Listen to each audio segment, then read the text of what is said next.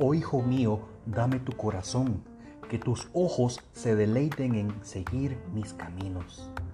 Proverbios 23, 26.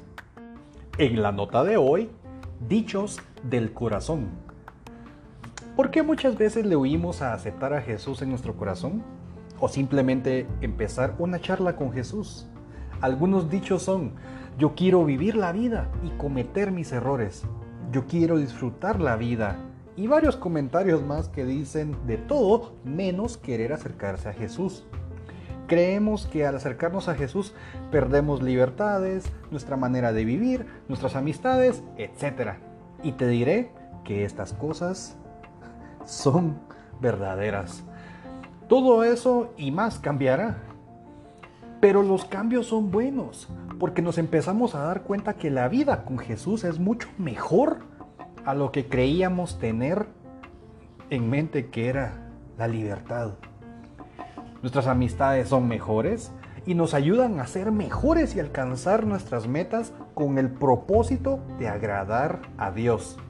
Aprendemos a vivir en Dios y a despojarnos de todo aquello que nos aleja de Él.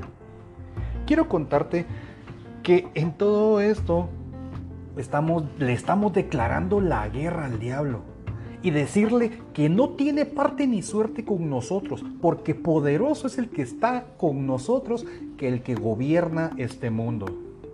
En Marcos 7:21 nos dice, pues de adentro del corazón de la persona salen los pensamientos, la inmoralidad sexual, el robo, el asesinato, etc.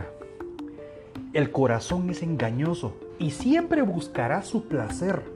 Y hablamos de un placer insaciable, volviéndonos rebeldes, pésimo carácter, palabras obscenas e hirientes, propensos a vicios con tal de satisfacer al placer de un corazón rebelde. Jeremías 33:3 nos dice, Clama a mí y yo te responderé y te revelaré cosas grandes e inaccesibles que tú no conoces. Si queremos una mejor calidad de vida, entreguémosle día a día nuestro corazón a Dios en gratitud por todo lo que nos ha dado. No somos autosuficientes. Esto solo nos lleva a escondernos detrás de un orgullo que nos aleja de la vista de Dios y de no poder experimentar que es un abrazo de amor, un abrazo de consuelo, un abrazo que rompe cadenas de maldad, un abrazo que rompe el silencio de realmente decir lo que hay dentro nuestro y que preferimos ocultar. Realmente el ser humano es un poco complicado, ¿no?